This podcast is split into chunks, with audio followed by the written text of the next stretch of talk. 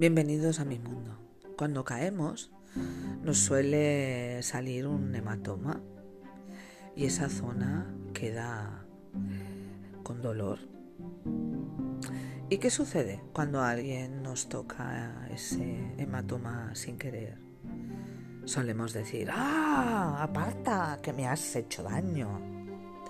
Y no es cierto, el hematoma ya estaba ahí, la herida ya nos precedía.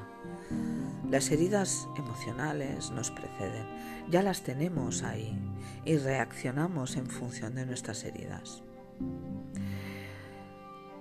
Y nuestro cerebro, nuestra mente, interpreta que el otro nos está hiriendo, que el otro nos está atacando, que el otro nos quiere hacer mal. Cuando en realidad reaccionamos a través de nuestra herida. Y se establecen relaciones entre las heridas emocionales. Y tú te preguntarás cómo salir de ahí. Indagando, dándose cuenta a uno mismo del origen de sus heridas emocionales.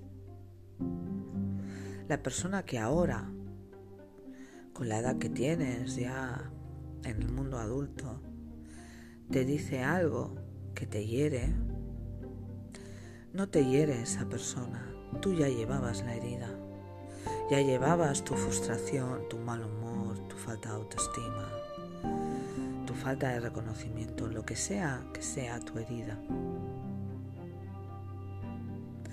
Cuando nos damos cuenta y somos conscientes de que ahí tenemos una herida, probablemente en un proceso de indagación sabremos el origen de ese golpe en el alma, ese rasguño que tiene el alma. La espiritualidad nos sirve para alimentar el alma, el espíritu. No tiene nada que ver con la religión. La espiritualidad tiene que ver con sanar las heridas. No podemos sanar heridas sin tener conciencia espiritual. ¿Por qué te digo todo esto? La conciencia espiritual nos conduce a que todos provenimos del Big Bang, todos tenemos ese mismo origen, todos somos energía y compartimos esa energía. No hay diferencias. Aunque hay diferencias, individualidad, en el fondo, en la profundidad del alma, no hay tantas diferencias. Por lo tanto, cuando sanamos las heridas emocionales, emerge nuestra mejor versión. Y nuestra mejor versión se explica desde la colaboración, desde el perdón y desde el amor.